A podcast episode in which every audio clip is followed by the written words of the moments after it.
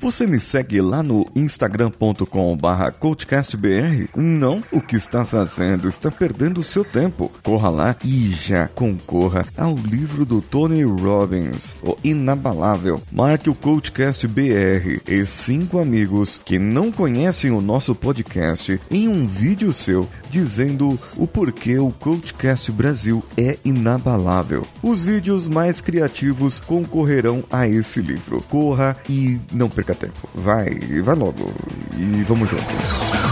Você está ouvindo o Coachcast Brasil. A sua dose diária de motivação.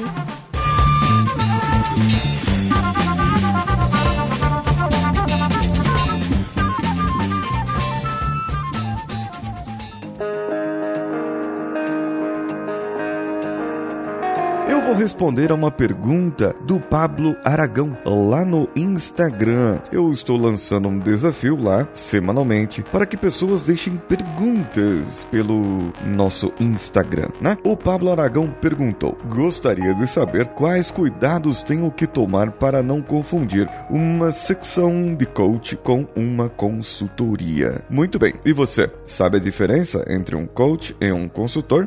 O que que é um, o que que é o outro e onde nós devemos tomar cuidado? Bem, vamos lá então. Olha só, caros ouvintes e Pablo, que fez essa pergunta, o consultor é um profissional técnico, geralmente especialista em uma metodologia ou um método de aplicação de alguma coisa.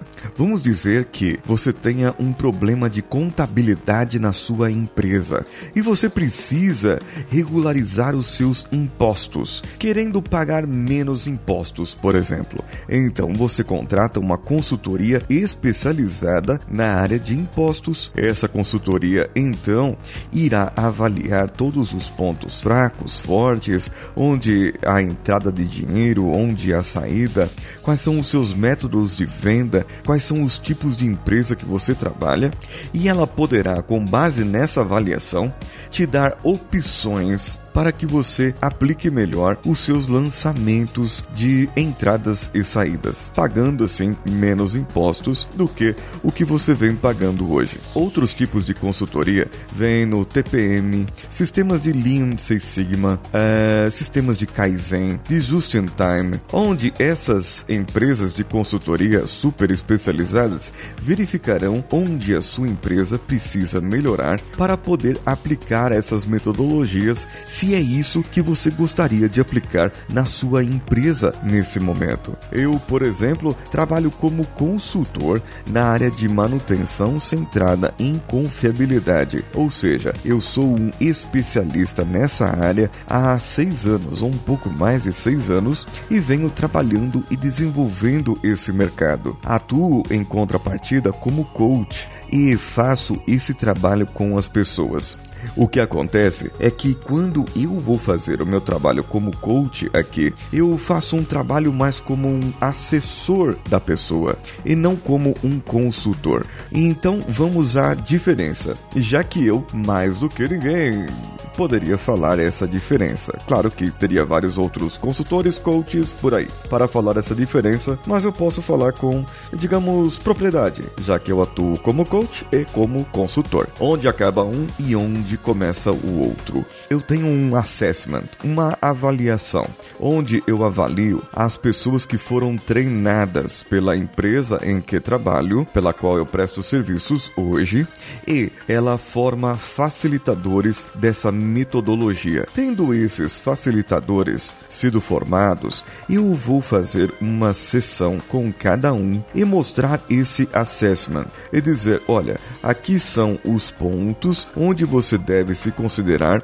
bom para ser um facilitador. Por favor, então, preencha a pontuação de acordo com o que está pedindo aqui. Então, eu explico cada parte para eles e peço para que eles façam uma autoavaliação. Isso sou eu sendo coach. Eu estou pedindo que eles se autoavaliem e quando eles se autoavaliarem, eu vou verificar e falar com eles: olha, verifique de acordo com a sua avaliação e com o resultado do gráfico que saiu, verifique quais os pontos onde você precisa melhorar, quais são as atitudes, quais são os meandros da sua vida onde você precisa ter mais, onde você precisa fazer mais. E com isso, ele começa a dar uma tarefa para a próxima sessão. E na outra semana ou na outra visita, que pode ser na semana que vem ou daqui a 15 dias, eu farei uma outra sessão com ele e avaliarei o que ele fez dessa sessão de hoje para a próxima e ele se avaliará,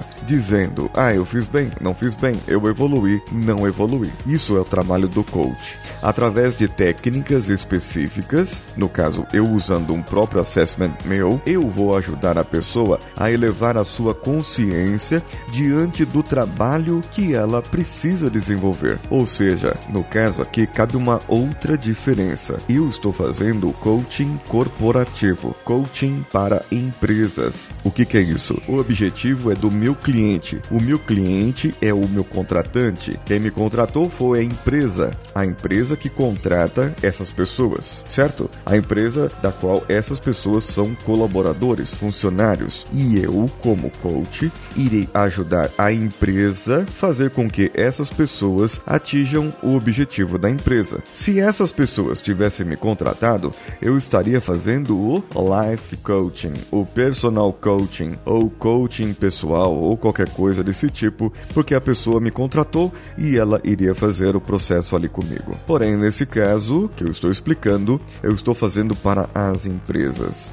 O que acontece muitas vezes é que as empresas nos contratam para ser consultores também. Então, nesse caso, eu preciso realmente separar, pois muitas vezes eu não preciso ser o coach, certo? Eu preciso ser apenas o consultor e dizer para a pessoa onde ela deve ir, onde ela deve escrever, o que escrever e como escrever. Ou seja, eu estou falando para ela: olha, eu sou especialista nisso e você deve seguir o que eu vou falar. O que pode acontecer nesse caso é que o consultor pode levar a culpa por uma decisão errada. E dizerem para mim: "Ah, você me disse que era para seguir esse caminho". Então a empresa não atinge o objetivo e eu saio como culpado. Eles podem reclamar da consultoria para a sua chefia e dizer: "A empresa de consultoria não fez o que deveria ser feito ou ainda não fez o que era esperado deles". No caso de ser um coach, isso raramente acontece, pois já que eu estou fazendo com que a pessoa assuma e a pessoa entenda o seu lado e que a pessoa possa entender, ter um nível de autoconsciência maior, seria a culpa dela se ela não atingisse. É, concordam comigo estou errado nessa parte? Certo? Então é exatamente isso.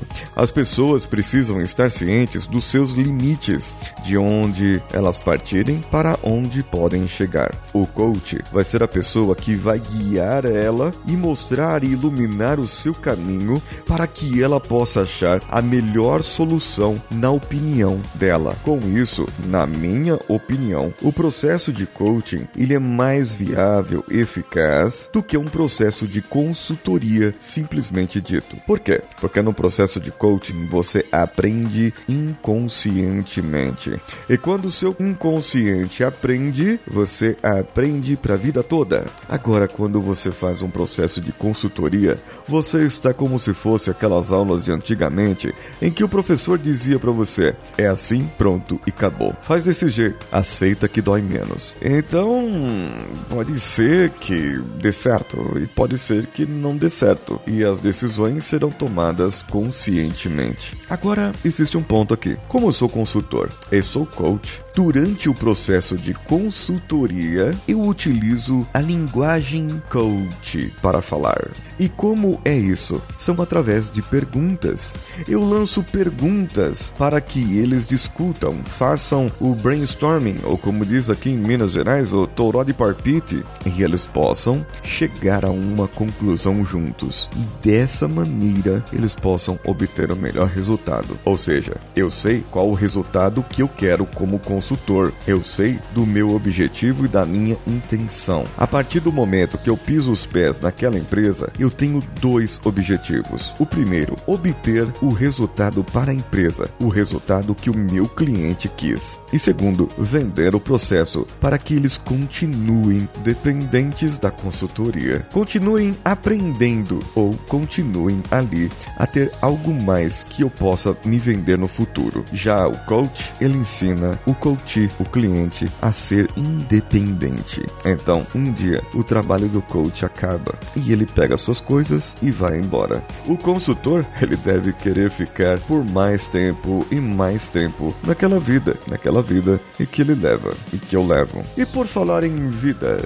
de viajante, de coach, de tudo mais, eu vou dizer um pouco mais para vocês amanhã. Entre no nosso grupo do Telegram t.me barra coachcastbr. As últimas pessoas que entraram no nosso grupo foram Luiz Garcia, que foi indicado pelo Henrique Horta, que está no nosso grupo já há algum tempo, e também a Karine Bruno, lá no Telegram. Se você não tem ainda, instale, é muito interessante. Você tem canais e grupos para poder interagir e é muito melhor que o WhatsApp, assim como o canal lá do Homens de Valor, t.me barra Homens de Valor. E por falar em grupo, em rede social, em muitas outras coisas, temos lá no Facebook, facebook.com barra coachcastbr, onde a Thalita Zamplônio e Beatriz Carmo, além do Felipe Gardel, Cristiane Barbosa e o Marcos Roberbeck, todas essas pessoas curtiram a nossa página.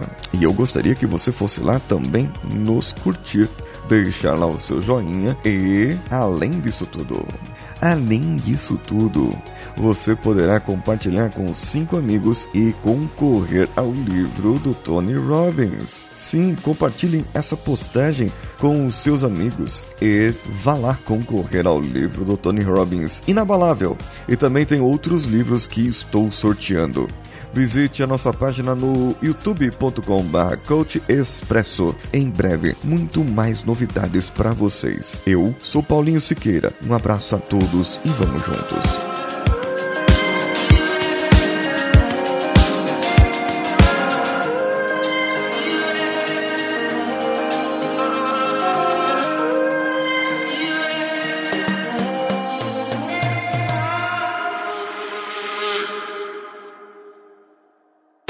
Esse podcast foi editado por Nativa Multimídia, edição e produção de podcasts.